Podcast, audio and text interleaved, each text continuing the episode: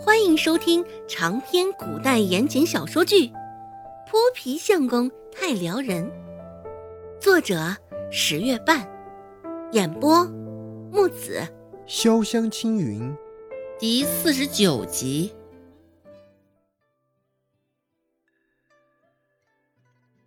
哎哎，那不是温之安吗？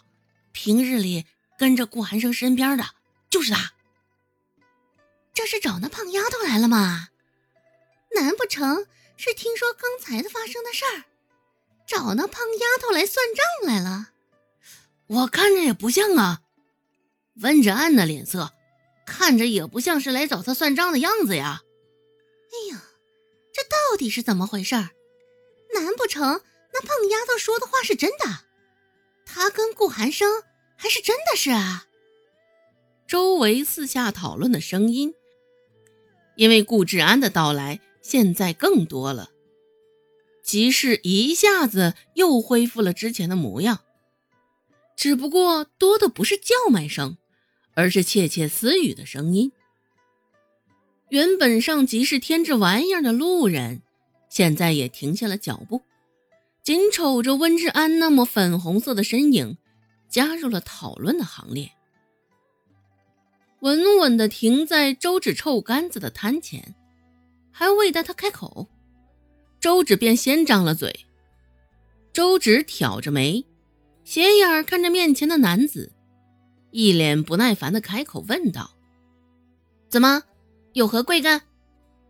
许是因为心虚，周芷一开口，语气也是冲得很。不过他这话刚撂下。原本窃窃私语的声音又加大了几分。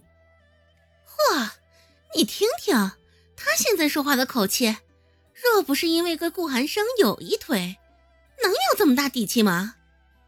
哎，世风日下呀，这屁股大点的娃，竟然还整出这般幺蛾子！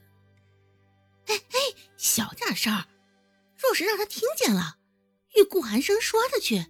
可有你好受的！你一言我一语，商贩的眼睛还紧紧地盯着周芷的方向，等着他接下来的动作。这一刻的他们，俨然已经将周芷与顾寒生当成一对儿了。当然，他们现在也早已忘记周芷先前替他们赶走王跛子三人的事儿了。看向周芷的眼神中。也带着几分后怕的惬意。听到周芷说的话，顾志安也愣了一下，多看了他一眼。外表蠢笨好欺负，只是这嘴上却丝毫不饶人。温志安又低头看了眼石篮中青墨色的臭干子，说道：“我专门找你来的。”嗯？什么？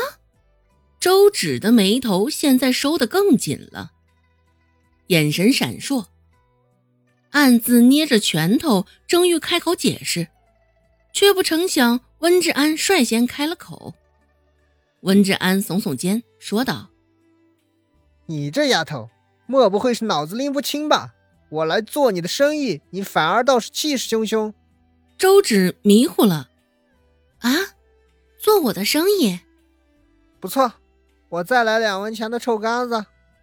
嗯，周芷又看了他一眼，见他脸上并没有恶意，这才后知后觉的醒悟，刚刚是错怪他了，颇有几分尴尬。